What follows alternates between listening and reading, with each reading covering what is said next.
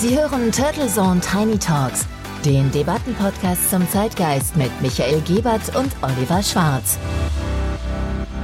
Ja, guten Morgen und herzlich willkommen zu einer runden Episode, nämlich die 130. der wunderbaren zeitgeistigen Debattenzeit, nämlich Turtle Zone Tiny Talks. 19. Juni, ein schöner sonniger Montag und wir begrüßen Sie, liebe Hörerinnen und Hörer, wieder zu einer spannenden Podcast-Debatte. Wie gewohnt, wir, das sind am Mikrofon meine Wenigkeit Michael Gebert und mein geschätzter Co-Host Oliver Schwarz. Servus, Michael.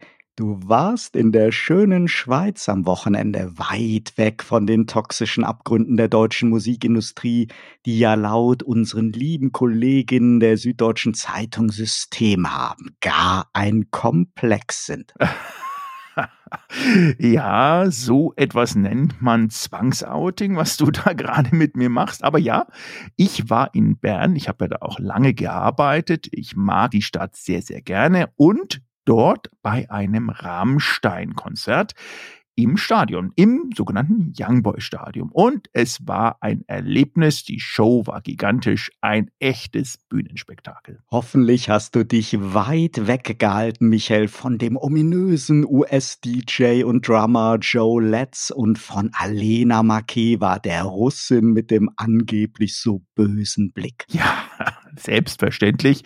Ähm, ich habe natürlich dort auch äh, wirklich versucht, mich ganz, ganz weit weg, ähm, aber trotzdem mittendrin aufzuhalten und ich war auf keiner der sagenumwobenen Aftershow-Partys und wie gesagt, sehr weit weg von der Row Zero. Mir würde es ja an den Fingern jucken, Michael, heute eine XXL-Episode zur Causa Lindemann zu machen. Ich glaube aber, die Welt braucht nicht noch eine Sendung zum Rammstein-Skandal, sondern eher etwas Abkühlung, denn die Berichterstattung, die läuft ja schon wirklich ziemlich aus dem Ruder. da hast du recht. Übrigens, in Bern war es auch 29 Grad, also wunderschönes Wetter, traumhafte Szenerie und äh, das heim, heimelige Bern mit dem Youngboy-Stadion, ähm, das äh, war wirklich auch nochmal nett. In der Schweiz ist es dann halt alles zum einen ein bisschen kompakter, aber auch vielleicht ein bisschen intensiver, weil auch die Töne durchaus ja doch krasser rüberkamen und die Show noch heißer war. Also es war wirklich eine sehr heiße Veranstaltung und dich als Rammstein-Nicht-Fan, wobei ich muss natürlich auch sagen, Rammstein-Musik gibt mir gar nicht so viel bis gar nichts, aber die Show ist einfach Weltklasse, muss man sagen. Und ich äh, bin da auch ein bisschen verspielt unterwegs, indem ich sage, Pyrotechnik und eine gute Show orchestriert mit was auch immer für einer Musik. Ähm, ist eine Sensation und dafür zahlt man eigentlich für so ein Live-Erlebnis ja auch Geld. Es gibt ja nichts Schlimmeres, als zu einem Live-Show zu gehen, wo dann irgendwelche abgehalfteten Sänger und Sängerinnen sind und die eigentlich keine Lust haben und du einen viel besseren Sound daheim hättest an deinem Digital- oder CD-Spieler, wie auch immer. Also Jetzt bist du ja Rammstein nicht Fan und es treibt dich ja auch nicht die Rettung der Ehre von Till Lindemann um, sondern eher eine saubere, journalistische Berichterstattung und natürlich auch mit den juristischen Aspekten im Vordergrund. Ja, in den letzten zwei Wochen, Michael, konnte man zu dem fast schon verstörenden Eindruck kommen, dass die Kollegen der Bild noch am saubersten berichten und das will etwas heißen. Ich habe schon lange nicht mehr so viel mangelhafte journalistische Arbeit auch der sehr renommierten Medien gesehen wie in diesem Fall. Und damit meine ich nicht die Berichterstattung an sich. Man kann ja durchaus ein öffentliches Interesse an einer Verdachtsberichterstattung feststellen. Die Vorwürfe sind ja wirklich keine Petitessen, aber gerade darum sollte man doch sauber arbeiten. Ja, da gebe ich dir völlig recht. Ähm, jenseits äh, Argumenten wie Unschuldsvermutung ist natürlich ähm, sowas wie an den Pranger stellen und Hexenjagd äh, schon nie mein Ding gewesen.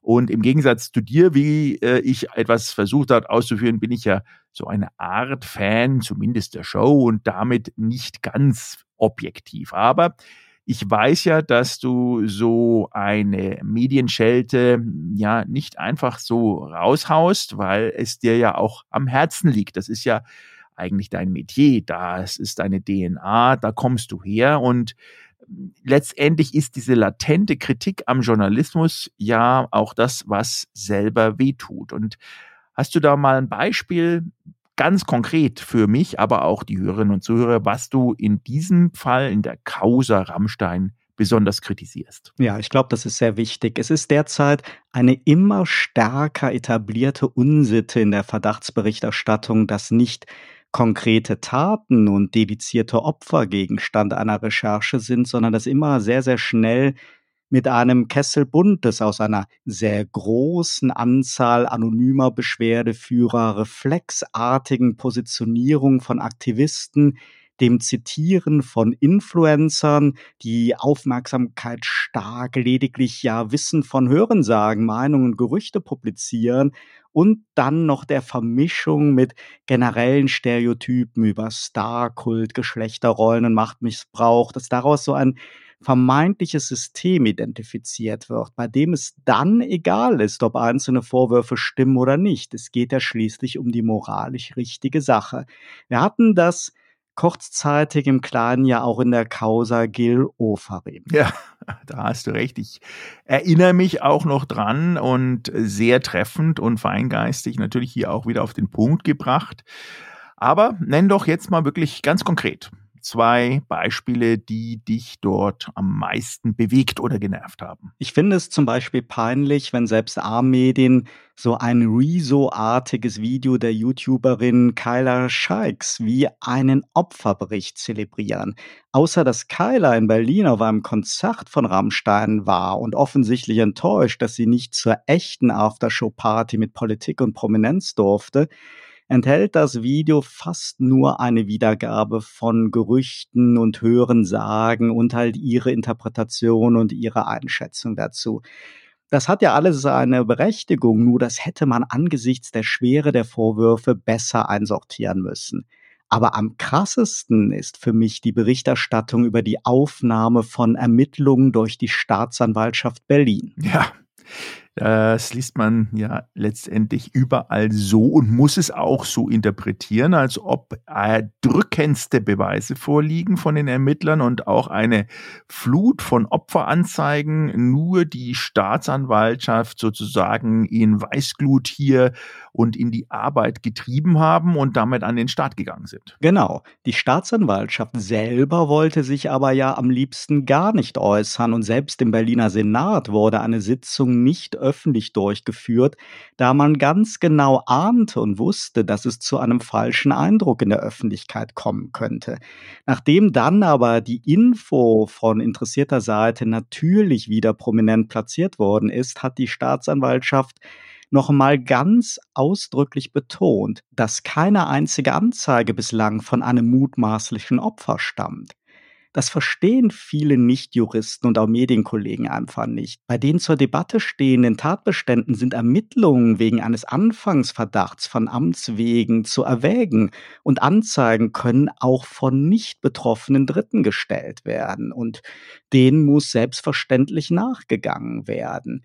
Das Problem ist nun, dass mangels Opferanzeigen der Anfangsverdacht hauptsächlich der Medienberichterstattung und der Social-Media-Debatte entspringt und auch in den Medien werden ja stets anonyme Opfer zitiert oder mit Shelby eine vermeintliche Zeugin aus Nordirland, die aber aus Juristen- und Ermittlersicht nur sehr vage Anhaltspunkte liefert, da sie selber ja sagt, dass der Rammstein-Sänger Lindemann ihr nichts getan hätte. Ja, spannend und ich glaube, in diese Flughöhe der Neutralität und auch eben diese ganzen aggressiven, angespannten Verhältnisse da mal rauszunehmen, tut gut und ich hätte jetzt aus den Headlines wirklich auch herausgelesen, dass die Staatsanwaltschaft vermutlich aufgrund eben genau neuer und sehr, sehr erdrückender Beweise aktiv geworden ist.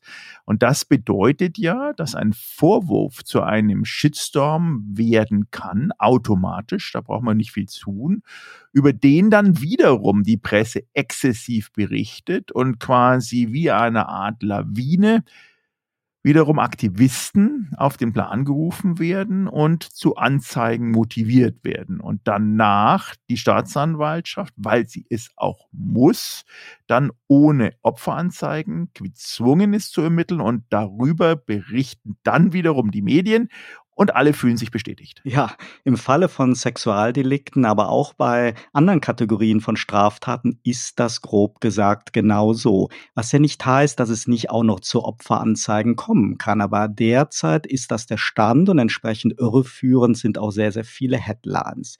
Was keineswegs heißen soll, dass wir hier über Bagatellen reden. Und die Recherchen der Investigativressorts von NDR, SZ und Spiegel, die zeichnen ja in der Tat ein vermeintliches System, das man moralisch verurteilen kann, selbst wenn es vielleicht nicht justiziabel wäre. Das Problem liegt wieder einmal in dieser Vermischung, in dieser Vermischung von Meinung und Fakten, von Moral und Recht und in der reflexartigen Übersprungsreaktion von der Recherche einer oder mehrerer konkreten konkreter Taten und Tatvorwürfe auf eine aktivistische Metaebene, wo es schon wieder um Geschlechterrollen geht. Und bei der dann 30 Demonstrantinnen vor dem Münchner Olympiastadion mehr Gehör bekommen als zigtausende weibliche Fans im Stadion. Und ich bin wirklich weit davon entfernt, hier die Vorwürfe in Abrede zu stellen, so schwer man die sich auch irgendwie in der Praxis vorstellen kann. Ich würde mir nur wünschen, dass nicht Social Media und im Schlepptau dann die Massenmedien, die wiederum über diesen Shitstorm berichten, so wie du es eben ja genau richtig gesagt hast, und ihn damit ja noch befeuern, dass die nicht zum neuen Gericht und Online-Pranger werden. Und ich würde mir wirklich wünschen, dass Ermittlungsbehörden und Staatsanwaltschaft mal ein klares Signal senden, dass echte Opfer Mut und Vertrauen zur Anzeige finden und dass Trittbrettfahrer und Aktivisten davon abgehalten werden, solche schwerwiegenden Vorwürfe als Awareness-Instrument zu missbrauchen. Ja, da hast du recht. Das wäre natürlich, ähm, hoffe ich mal, nicht nur Wunschvorstellung, sondern auch ein Vorgang und ein Verfahren, äh, was äh, zukünftig die einzig richtige Möglichkeit ist, gerade in aufgeheizten Situationen der Zeit von Social Media und Co was am Ende ja auch den echten Opfern dann auch schadet, das bisherige Vorgehen. Und ich glaube, diese Gedanken waren, liebe Hörerinnen und Hörer, einmal auch ganz wichtig, zumindest da unsere Einschätzung und das treibt uns beide ja auch die letzten Wochen rum, wie viele andere auch. Man konnte quasi gar nicht aus, äh, weil es einfach medial wirklich überall zu sehen war. Und selbst wenn wir gerade den Vorsatz haben, nicht ebenfalls über Rammstein zu reden, ja, kläglich ist das jetzt über Bord geworfen worden. Wir haben das jetzt getan und äh, damit glaube ich auch nochmal vielen Dank für deine sachliche Art und Einschätzung, hier ein paar Dinge notwendigerweise einzuordnen und dass wir beide auch, ich als sozusagen jetzt gezeichneter Rammstein-Konzertbesucher Gedanken zu den angeblichen Sexkammern unter der Bühne für abstoßend halten, steht, glaube ich, außer Frage. Muss man nicht extra betonen aber bis heute sind und bleiben es Vorwürfe und wir alle werden, ob Fan oder Gegner, abwarten müssen, ob sich dieser diffuse Nebel aus Verdachtsmomenten dann auch hoffentlich bald lichtet. Und wie du ja auch betonst, würde ein Einstellen des Verfahrens jetzt in Berlin ja auch keine wirklich entlastende Aussagekraft für eventuelle Praktiken während einer Europa- oder weltweiten Tour bedeuten. Genau, Michael. Rechtlich gesehen kommt es auf dedizierte Straftaten an und die sind an einen Tatort gebunden. Mangelnde Beweise in einer Stadt bedeuten natürlich nicht, dass nicht trotzdem in anderen Städten strafbare Handlungen verurteilt werden können und umgekehrt. Schwieriger ist es mit der moralischen Seite. Ein justiziables Sexualdelikt nach den deutschen Paragraph 177 StGB wie sexuelle Übergriffe, sexuelle Nötigung und Vergewaltigung muss je nach Wertekompass und subjektiver Moralvorstellung ja überhaupt gar nicht vorliegen, um trotzdem zu dem Schluss zu kommen, das geht gar nicht, das widert mich an. Während es bei der Rechtsprechung auf Beweise ankommt, haben wir auf der moralischen Seite einfach sehr, sehr viele Abstufungen. Das ist ja auch legitim. Ich persönlich finde aber, dass nicht nur rechtlich die Unschuldsvermutung gelten sollte. Wir urteilen zu oft schon nach dem Prinzip, na ja, Irgendwas wird schon dran sein bei so lauten Vorwürfen. Und wenn nicht Lindemann, dann war es halt irgendjemand anders aus seiner großen Tour-Crew oder zumindest das Musikbusiness und das toxische Star-Fan-Machtgefälle Na, und die Männer sowieso. Eine Reizüberflutung an Empörung und Aufregung verhindert dann am Ende den klaren Blick auf Missstände. Es bleibt also zu hoffen, dass wirklich alle Beteiligten an einer echten Aufklärung interessiert sind. Damit meine ich auch die Band, um deren Ruf und Zukunft es ja geht, die dürften das definitiv auch sein im eigenen Interesse. Jetzt hat Universal, die große Plattenfirma, die Zusammenarbeit mit Rammstein erst einmal auf Eis gelegt. Ja, wohl wahr. Also die Reaktionen sind natürlich heftig in alle Richtungen. Und ähm, ja, es wird sich zeigen, nehme ich mal an. Es ist ein Thema, das man nicht mal eben so locker flockig anteasern kann. Und jetzt sind wir ja auch schon ein paar Minuten auf Sendung in unserer wunderbaren Episode 130 und wollten ja genau eigentlich nicht über Rammstein reden. Ja, vielleicht, Michael, machen wir dazu dann doch noch mal eine längere Trugreim-Episode. Nur noch mal wirklich, liebe Hörerinnen und Hörer, um alle Missverständnisse zu vermeiden. Wenn auch aber nicht nur, von Dieter Nuhr jetzt Witze gemacht werden, was denn die Row Zero Mädels und andere bei einer Backstage-Party bei Rammstein eigentlich erwartet hätten, dann ist das eher peinlich. Denn natürlich erhoffen sich Groupies vielleicht Nähe zu ihrem Idol, aber niemand muss und sollte sich unter Druck gesetzt fühlen für sexuelle Handlungen. So ein Spruch stellt dann die möglichen Opfer sogar noch als naiv hin. Ich würde das auch nicht erwarten, nennen mich gerne naiv. Und wenn die moralische Allzweckwaffe Dunja Hayali jetzt twittert, Backstage ist kein Castingbereich für den Straßenstrich, dann ist das ebenso peinlich und dumm. Denn natürlich stimmt ihr jeder normale Mensch bei dieser Aussage zu, aber leider ging es darum nie. Lindemann wird ja wirklich viel vorgeworfen, aber die Förderung der Prostitution hat Hayali nun neu in den Ring geworfen, denn wörtliches Zitat von ihr, es geht schon so lange um viel mehr als nur um Rammstein. Und so nimmt dann der Wahnsinn seinen Lauf. Für die vermutlich konkreten Opfer, bislang ja anonym und ohne Gesicht, interessieren sich diese medialen Laut- und Vielsprecher einfach wenig. Und auch Hayali stellt die Mädels jetzt einerseits als naiv und andererseits als Art Straßenprostituierte dar. Klar, sie meint das anders, sie meint das gut, sie will unterstützen, aber das Einzige, was sie erreicht hat, was sie bewirkt hat mit ihrem Twitter-Post, war natürlich wieder Dutzende neue reißerische Headlines, jetzt alle mit dem Wort Straßenstrich. Gratulation. Ja, Michael, ich versuche jetzt mal den Themenwechsel. Bist du, lieber Michael, denn nach Bern geflogen? Ah, sehr subtiler Themenwechsel, lieber Oliver. Nein, ich bin nicht geflogen. Zum einen gibt es keinen Direktflug mehr und zum anderen wollte ich einen Ausflug mit meinem Freund machen, mit dem wir dahin gefahren sind. Also insofern war es eine schöne Reise mit dem Auto, mit dem E-Auto. Was wäre denn dann gewesen, wenn ich geflogen wäre? Der nächste Aufreger oder doch ein Skandal?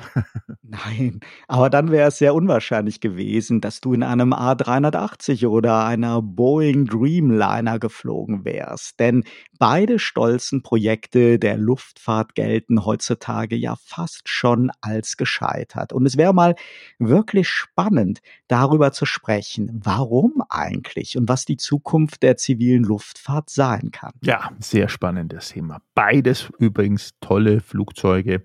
Falls Sie, liebe und Hörerinnen und Hörer, da schon mal drin waren, können Sie das, glaube ich, bestätigen. Es ist ähm, ja faszinierend, die Größe und wie das Ganze dann auch wirklich von A nach B dich befördert in die der Dimension. Ehrgeizige Projekte auf jeden Fall.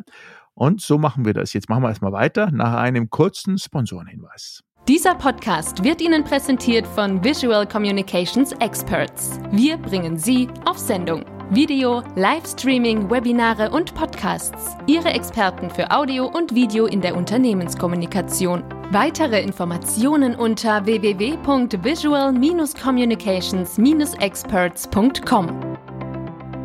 Wir sind wieder zurück bei Turtle Zone Tiny Talks und Sie hören die Episode 130. Heute sprechen wir über die Giganten der Lüfte, über den A380 oder auch die Boeing Dreamliner. Und wir gehen der Frage auf den Grund, warum diese ambitionierten Flugzeuge heute ja so ein wenig vor dem Ausstehen. Ja, liebe Hörerinnen und Hörer, zumindest sind die Nachrichten und das, was man aus der Presse entnehmen kann, durchaus widersprüchlich. Denn während Emirates, die Fluggesellschaft aus Dubai, gerade Pläne für ein Ende des A380-Betriebs vermeldet hat in ein paar Jahr/Zehnten, hast du ja erzählt, dass die Lufthansa überrascht bereits eingemottete A380er wieder rausholt aus dem Dornröschenschlaf und wieder einsetzen möchte. Und den Dreamliner zu fliegen und zu entdecken, ist ja mittlerweile schon quasi eine seltene Rarität geworden. Dabei sollten beide Maschinen,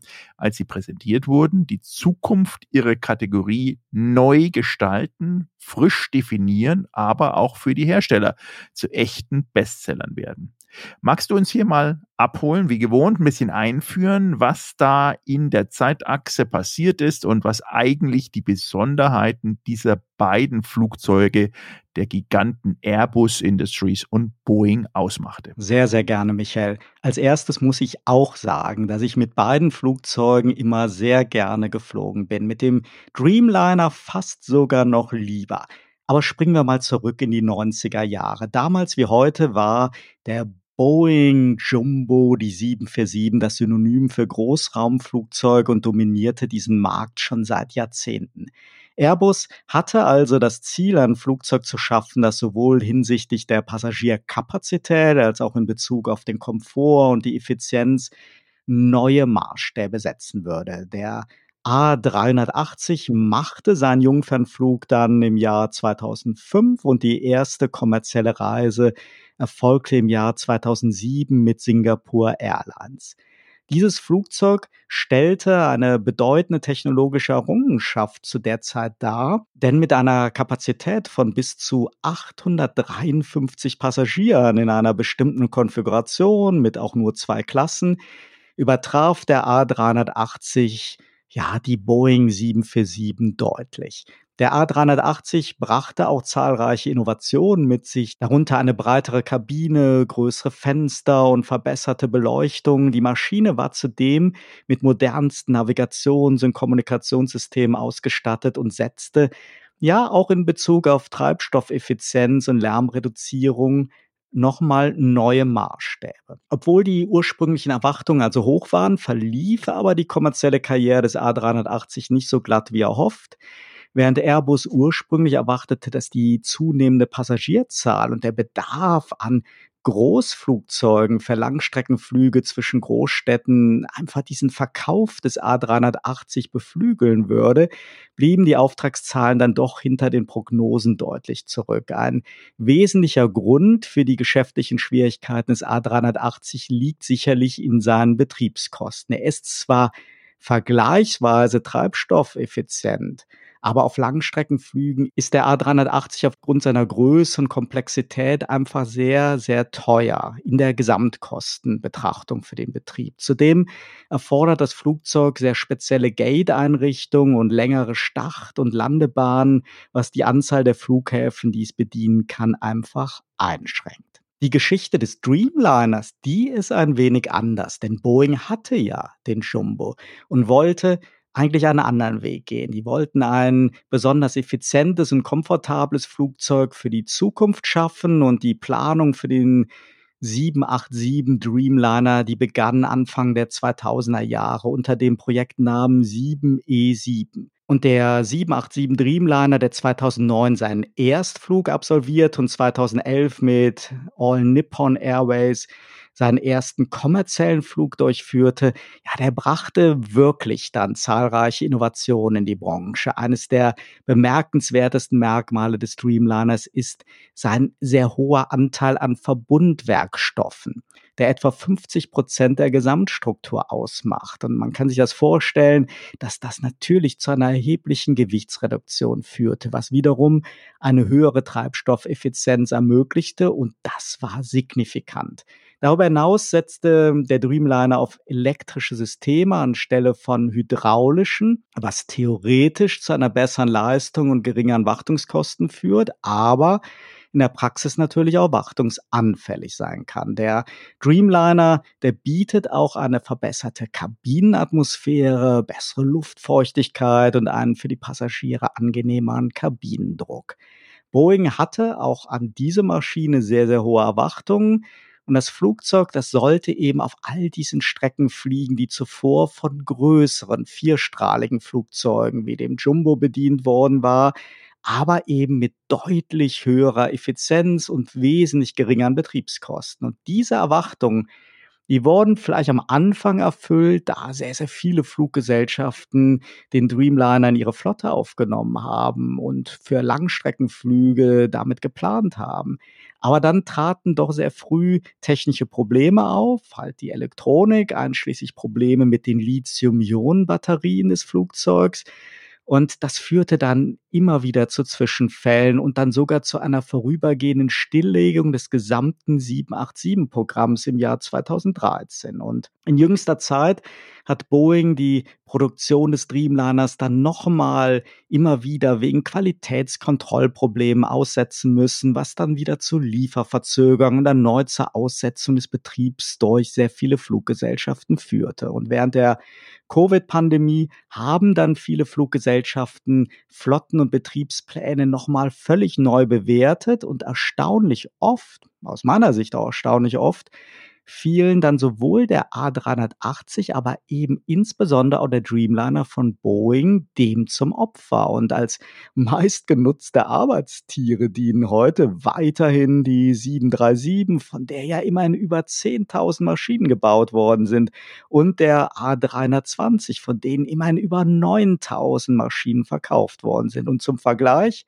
vom A380 gibt es knapp 300 und vom Dreamliner nur etwas mehr als 1000 Maschinen. Ja, Oliver, das ist ähm, ja jetzt mal ein erschreckend, zum einen natürlich spannend, äh, wie die unterschiedlichen zwei großen Anbieter der Weltflotten hier agiert haben und äh, was mich immer am Anfang auch beim A380 wirklich ähm, ja zum einen nachdenklich gemacht hat, zum anderen auch äh, was ich nicht, nie verstanden habe. Ich meine, Airbus ist ja ein gesamteuropäisches Projekt und eigentlich ähm, sollte man ja als Europa mit den Ländern, die Europa vertritt, 27 Ländern, dann sagen, gibt es da Länderfluggesellschaften und wie kann man denn wirklich auch eine Airbus unterstützen? Kommen da viele Bestellungen rein? Und genau das ist nicht passiert. Also für mich völlig unverständlich. Ich meine, ich finde es ja toll, dass eine Emirates damals in einer ähm, extremen Hauruck-Aktion ihren ganzen Flughafen einen riesigen neuen Terminal verpackt hat, der nur A380 andockt und mal ähm, eben 123 Flugzeuge bestellt hat. Super. Aber ähm, danach folgt Singapore Airline und dann kommt erst Lufthansa bis dato mit 14 kleinen ja, Einheiten, dann wieder nicht Europa, dann British Airways, damals ja noch Europa mit zwölf, dann wieder lange nichts und dann kommt Air France mit zehn und dann wird es wirklich ganz dünn. Also das heißt, wir haben Deutschland, Frankreich, England und das war's. Ja, und da muss ich wirklich sagen, hm, also wenn wir sagen, das ist die europäische Speerspitze im ähm, Konkurrenzkampf mit den Amerikanern, ja, dann hätte, hätte ich mir da zumindest sozusagen aus einer europäischen Richtlinie, auch vielleicht aus Brüssel, ein bisschen mehr Empfehlungen gewünscht. Muss ja nicht Lobby sein, aber Empfehlung zu sagen, Leute, äh, das ist ein absolutes Benchmark-Projekt, das müssen wir jetzt unterstützen. Jetzt bei dem Dreamliner, ähm, es gibt ja äh, immer die Bestellrhythmen, liebe Hörerinnen und Hörer, da gibt es ja sogenannte Flugshows und die letzte Flugshow war jetzt gerade äh, vorletzte Woche in Paris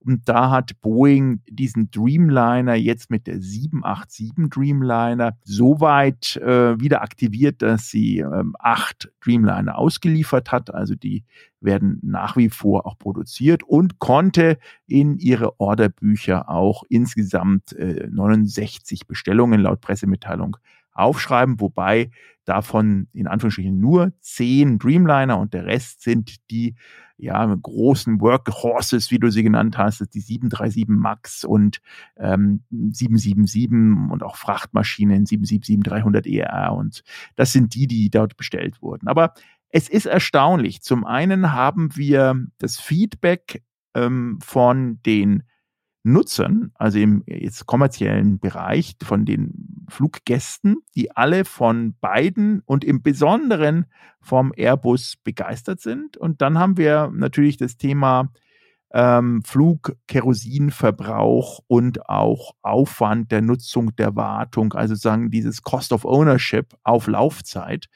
Und das scheint zumindest Emirates jetzt ähm, besser im Griff zu haben, weil die natürlich auch zum Eigenschutz sich in den Vereinigten Arabischen Emiraten dort auch komplettes Ökosystem zur Wartung aufgebaut haben. Weil, wenn Sie sich vorstellt, mit über 120 Maschinen und eben der Unsicherheit ähm, in Europa die Geräte, Ersatzteile und Kompetenz zur Wartung immer abzufordern, äh, haben die natürlich die Flucht nach vorne ergriffen und haben gesagt, äh, die Maschinen, die laufen ja noch mindestens eine Dekade und wenn die dann sozusagen in ihrer Wartungsintensität so zugenommen haben, dass wir sie ausphasen müssen, dann gehen die halt aus dem System raus. Aber bis dahin müssen wir vor Ort den bestmöglichen Wartungsservice, auch die bestmögliche Wartungszeit gewährleisten. Und das fand ich einen ganz spannenden Punkt. Lufthansa hat das, trotzdem sie die jetzt wieder, wie gesagt haben, ein bisschen aus der Mottenkiste geholt haben, nicht so gemacht, sondern die haben ihre 14 Einheiten, die sie Vielleicht mag sich der eine oder andere da noch dran erinnern, erst in Frankfurt strategisch positioniert haben, dann wurde mal ganz zaghaft in München mit zwei Flügen es angeteasert. Jetzt sollte es wieder München werden. Also das ist auch, sage ich mal, eine Strategie, ähm, die da wirklich äh, mehr oder weniger ein bisschen auf kurze Sicht gefahren wird. Zumindest kommt es mir so vor bei der Lufthansa. Man wird sehen, wie sie dann wirklich reagieren, wenn ja in Zukunft grundsätzlich die Flugbewegungen und die Volumen nicht weniger werden. Wir hatten zwar jetzt Corona-bedingt natürlich extrem große Groundings, beziehungsweise die ganzen Flotten waren ja mehr oder weniger zu fast 100 Prozent am Boden. Aber es scheint ja so, dass die Aktivität dort wieder auf der ähnlichen Höhe ist, wie wir sie vor Corona auch vorgefunden haben. Und das wird spannend werden. Was sind die Nachfolger? Gibt es da Nachfolger? Werden dann, wenn es keine Nachfolger gibt, sprich die Kapazitäten kleiner, werden dadurch dann die Flüge teurer, die sie ja eh schon sind, was auch meines Erachtens eine gute Sache ist, weil eben dieses 49-Euro-Ticket von Bayern auch immer, glaube ich, ist jetzt nicht unbedingt zielführend, wenn es darum geht, ähm, CO2 und äh, umweltbewusst zu reisen, aber äh, ja, also das, das wird sich zeigen, glaube ich. Ich weiß nicht, wie da deine Einschätzung ist, Oliver, aber ich glaube, der internationale Geschäftsreiseverkehr wird dadurch nicht weniger. Ich kann mich daran erinnern, es gab Zeiten, das hatte ich einmal von München nach Frankfurt und dann ist die aber, muss man ehrlicherweise jetzt zu sagen, auch weitergeflogen, aber von München auf Frankfurt gab es ein Business Trip von mir, bin dann in Frankfurt ausgestiegen, mit der A380. Also die war auch bumsvoll. Und dann wurden, sind natürlich ein paar raus und dann, ähm, also ein paar, das waren ein paar hundert, sind raus und dann wurde es neu gesteckt und dann ist das Ding weitergeflogen nach Tokio. Aber äh, die haben sozusagen ein Leg einen Teilbereich dieses Fluges genutzt, äh, um möglichst viele Personen auch auf dieser Kurzstrecke von A nach B zu bekommen. Nein, da bin ich absolut bei dir. Diese Achterbahnfahrtigen Lockvogelpreisen, so dass das macht überhaupt gar keinen Sinn. Du hast eben schon ein paar Stichworte gesagt, Michael, was denn so Erwartungen und Wünsche von Fluggesellschaften sind.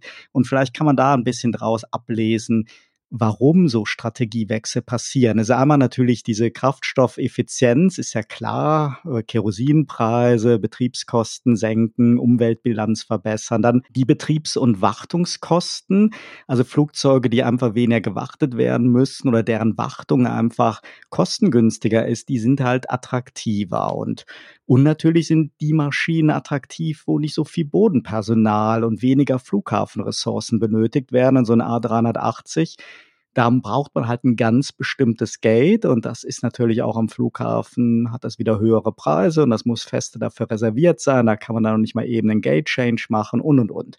Dann natürlich die Vielseitigkeit und die Reichweite. Die wünschen sich natürlich am liebsten auch bei Langstreckenflügen Non-Stop-Flüge. Und sie wünschen sich natürlich eine hohe Flexibilität, weil so eine Maschine, die fliegt ja nicht immer nur von A nach B und von B wieder nach A, sondern teilweise kreuz und quer Das heißt, eine Vielzahl von Routen und Flughafenarten muss möglich sein. Klar, Komfort ist wichtig, dass sich die Passagiere wohlfühlen, einfach mehr Platz drin, eben wie auch schon eben erwähnt, verbesserter Kabinendruck und und und. Das ist sicherlich attraktiv, aber dann kommen wir jetzt zu der Nachhaltigkeit. Natürlich sind die CO2-Emissionen wichtig, Lärm, Umweltauswirkungen und, und, und.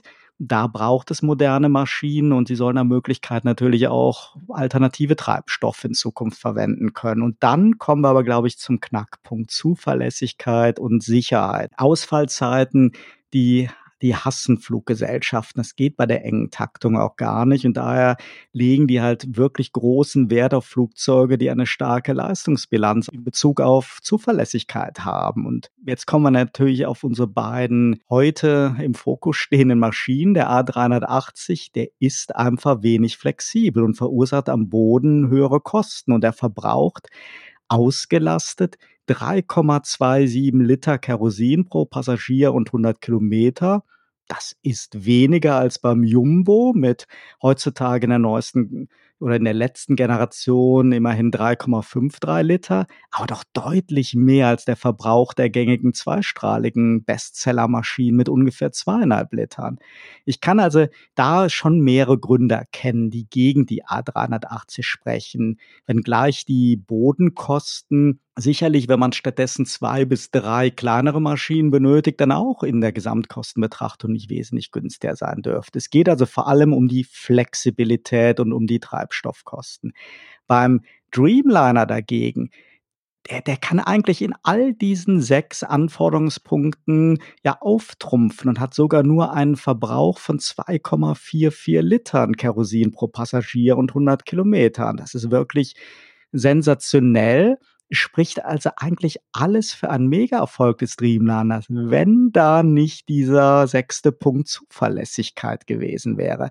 Es ist schon wirklich krass, welche Folgen die Probleme von Boeing in der Fertigung und mit ihrer Software dann am Ende verursacht haben. Die haben sich mit ihrem Outsourcing, diesen Kosteneinsparungen wirklich ein Milliardenprojekt verhagelt und viele Airlines, die fliegen lieber weiter mit uralten, aber zuverlässigen Jumbos statt mit neueren Hightech-Modellen, die anfällig sind und im Fall der 737 MAX ja sogar absturzanfällig waren.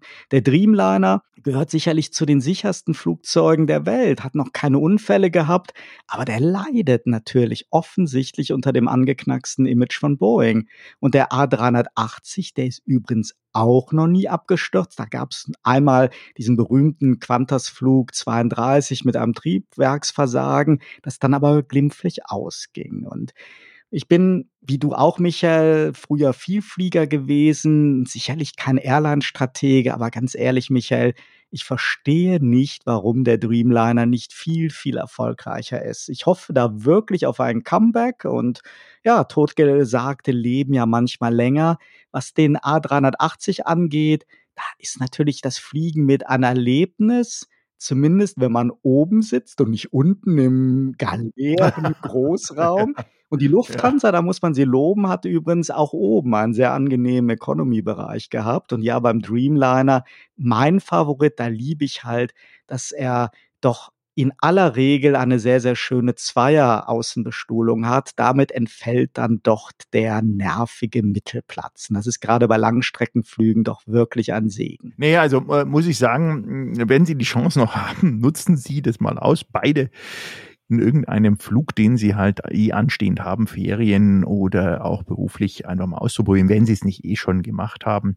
Es ist äh, ein Erlebnis. Ich bin wirklich sehr, sehr, sehr gespannt, was da kommen wird. Ich glaube, das Flugtaxi, äh, obwohl Doro Bär das ja auch schon angekündigt hat vor vielen Jahren, wird noch eine Weile dauern. Gerade auch das elektrische Fliegen ähm, ja, nimmt zwar ein bisschen Schwung auf, aber wird auch noch ein bisschen dauern im kommerziellen Bereich.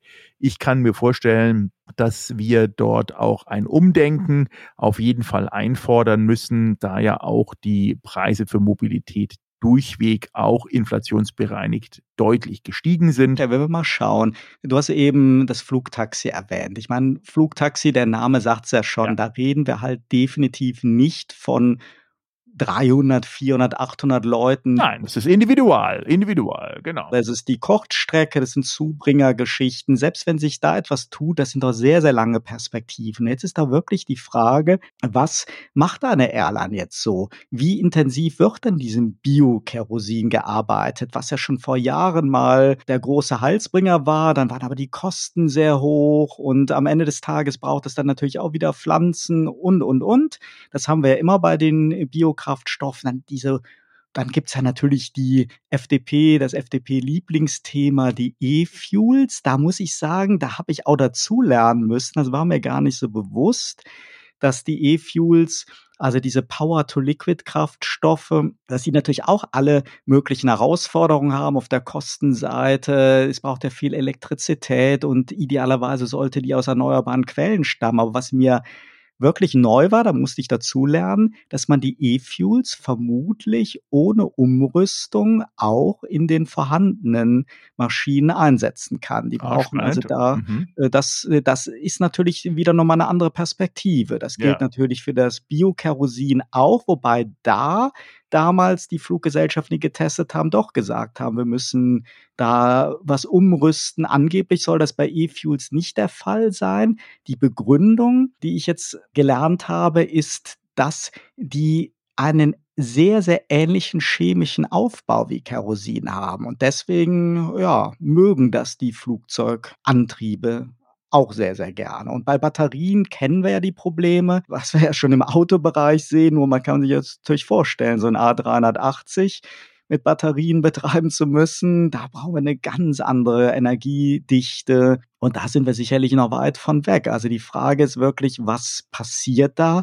Weil das, was passieren muss, ist klar. Andererseits führt kein Weg dran vorbei, dass Fliegen dann doch wieder selektiver werden muss, wieder ein Ausnahmefall oder Luxus werden muss, aber auf jeden Fall mit diesen absoluten Billig-Kampfpreisen, das wird keine Airline mehr machen können. Damit wird man aber auch die Flottenbilanz im Hinblick auf Umweltschutz und Nachhaltigkeit mit Sicherheit nicht erfüllen können. Ja, absolut. Also es, das, es bleibt spannend. Mobilität ähm, ist definitiv äh, eines dieser Themen, die als Metathema uns als Menschen weiter ganz intensiv begleiten wird. Und vielleicht noch ein Gedanke, Michael. Ich bin ja so, äh, ich, ich bin ja kein Freund davon, ständig nicht immer alle Dinge wegzuschmeißen. Und ich, das stimmt. Ich finde, du, hast noch, du hast den Charakter meines Opas geerbt. Absolut. Ja. danke sehr, danke für die Blumen. Nein, was ich meine ist, wenn wir jetzt aktuell ja sehen, wie viele tausende Maschinen draußen im Bestand sind, dann ist es A natürlich sowieso unrealistisch, dass die Airlines jetzt einfach alle einmotten und tausende neue batteriebetriebene Flugzeuge bestellen. Aber es ist ja nun wirklich auch eine Frage, ähnlich wie sie auch bei Autos äh, debattiert werden, nur bei Flugzeugen sicherlich noch mal in einer anderen Dimension, inwiefern jetzt zum Beispiel ein ja gerade erst wenige Jahre alter Dreamliner, eine, eine 737 oder eine A320 oder über was auch immer wir reden, ob man die jetzt einfach so entsorgen sollte, ob das nachhaltig ist. Das ist ja der Punkt, ja. wo ich sage, ja, ich meine, man kann ja die Dinger jetzt nicht so irgendwie ähm, auseinandernehmen. Die Anzahl ist, wie hast du ja erwähnt, jetzt nicht unbedingt im hunderttausenden Bereich. Das heißt, es sind ja alles auch äh, Lackierung ist das eine, aber es sind natürlich schon sehr, sehr individuelle Teile in Millionen von Einzelteilen, die man jetzt auch nicht in einem sozusagen Schiffs-Re-Ramping, wie die Schiffe entsorgt und recycelt werden, da alle auseinanderbaut. Und äh, diese, diese ganzen Flugmaschinen sind ja angelegt und ausgelegt auf viele, viele, aber Hunderttausende von Flugstunden. Also und auch damit auch Jahrzehnte von Einsatz. Insofern und, und wenn man auch die Logistik sieht, Michael, ja. wie kurz eine Maschine nur am Boden ist. Die machen ja wirklich Pendelflüge kreuz und quer am Tag, was wir ja so als Passagier eigentlich gar nicht mitkriegen. Kreuz und quer, teilweise acht, neun Verbindungen macht so eine Maschine bei Europastrecken am Tag. Die können ja gar nicht aufgeladen werden. Also ich glaube, es ist wesentlich einfacher zum Beispiel die Kreuzfahrtflotte, wenn der gute Wille da wäre, umweltfreundlicher in Zukunft zu gestalten als die Flugzeuge. Also ich glaube, da habe ich große Skepsis, dass man dort schnell auf einen E-Betrieb und mit schnell meine ich auch in zehn Jahren oder 15 Jahren umsteigen kann. Ich glaube, da muss wirklich ernsthaft an umweltfreundlicheren Treibstoffen. Ja, absolut. Ja, oder eben auch äh, umweltfreundlichere ähm, Möglichkeiten des Antriebs. Ja, also das, wenn das ist, was ich im Moment haben wir ja doch die treibstoffgetriebenen Antriebe. Vielleicht sind es dann wirklich auch andere Antriebe, die eben noch effizienter gestaltet sind, noch mehr die Luft als eigene Aerodynamikkomponente mit einbeziehen, dadurch wieder die kompletten Verbrauche so gering machen. Ähm, ich erinnere im Automobilbereich, also vor vielen, vielen Jahren hat VW mal diesen 1,5 Liter Wagen rausgebracht. Das war, den konnte man auch kaufen. Also plötzlich gab es den aber nicht mehr. Aber wie du sagst, ich glaube, wichtig ist, der Druck der Bevölkerung bzw. des Konsumenten und der Wille der Industrie und der Politik, dort das auch einzufordern. Technisch wäre das Mithilfenahme der entsprechenden schlauen Personen, aber auch künstliche Intelligenz, unser neues Lieblingsthema, definitiv eine Herausforderung, der man sich stellen kann und die man auch möglicherweise lösen kann. Ja, dann hoffen wir doch mal sehr, Michael. Vielleicht hat ja unser neuer bester Freund KI da eine blitzgescheite Idee und hilft uns da auf die Sprünge, denn viel hat ja auch wirklich mit Berechnung, mit Aerodynamik und und und mit ganz vielen theoretischen Modellen zu tun, wenn so ein Konzept für einen neuen, effizientere Maschinentyp entwickelt werden soll. Und ja, vielleicht hilft da ja KI doch deutlich auf die Sprünge. In dem Sinne, glaube ich, war ein spannendes Thema. Ich habe definitiv Lust, nochmal wieder zu fliegen. Das klingt jetzt so, als wäre ich jetzt seit 100 Jahren nicht mehr geflogen. Das ist nicht der Fall, aber verglichen mit früher merke ich doch auch deutlich seltener innerdeutsch sowieso. Aber insgesamt, ja, die letzten Jahre haben halt schon Spuren hinterlassen, insbesondere natürlich die, die Pandemie. Und früher war das ja wirklich ja fast schon Routine, morgens um 6 Uhr zum Flughafen in München zu fahren und die erste Lufthansa zu nehmen. Die Zeiten sind vorbei, aber Fliegen an sich ist trotzdem was Erhabenes und gerade bei diesen beiden Maschinen, die wir jetzt mal heute in den Fokus genommen haben, da ist es wirklich ein ganz, ganz besonderes Erlebnis und das soll es ja auch eigentlich sein. Also Fliegen als Fließbandbetrieb, das ist die eine Sache, aber die, diese, diese Freude und dieses besondere Gefühl, das ist, das ist schon ein, ein tolles Erlebnis. Absolut. Also in diesem Sinne, liebe Hörerinnen und Hörer, äh, über den Wolken, sage ich mal, starten wir diese neue Woche. Lassen Sie es gut gehen. Es soll ja diese Woche auch wieder ein wunderbar warmer Sommerwochentlicher Anfang werden. Zumindest, äh, wenn man sich die Gesamtwetterlage anschaut, hat dort Petrus es gut mit uns gemeint. Wir werden Sommer haben. Die Freibäder sind eröffnet und auch alles Mögliche, wo man rausgehen kann, ob segeln ans Wasser oder auch sich sonst irgendwie draußen betätigen kann. Wir freuen uns auf Ihr Feedback, wir freuen uns von Ihnen zu hören. Und natürlich freuen wir uns auf die nächste Woche, wenn es dann auch wieder heißt Turtle Zone Tiny Talks. Dann haben wir wieder eine Episode zur künstlichen Intelligenz in Zusammenarbeit mit dem ChatGPT Expertenforum. Das lohnt sich da wieder einzuschalten. Wir freuen uns auf Sie. Bis dahin. Turtle Zone Tiny Talks, der Debattenpodcast mit Michael Gebert und Oliver Schwarz. Immer zum Wochenstart auf allen Podcast-Plattformen und auf turtlezone.de.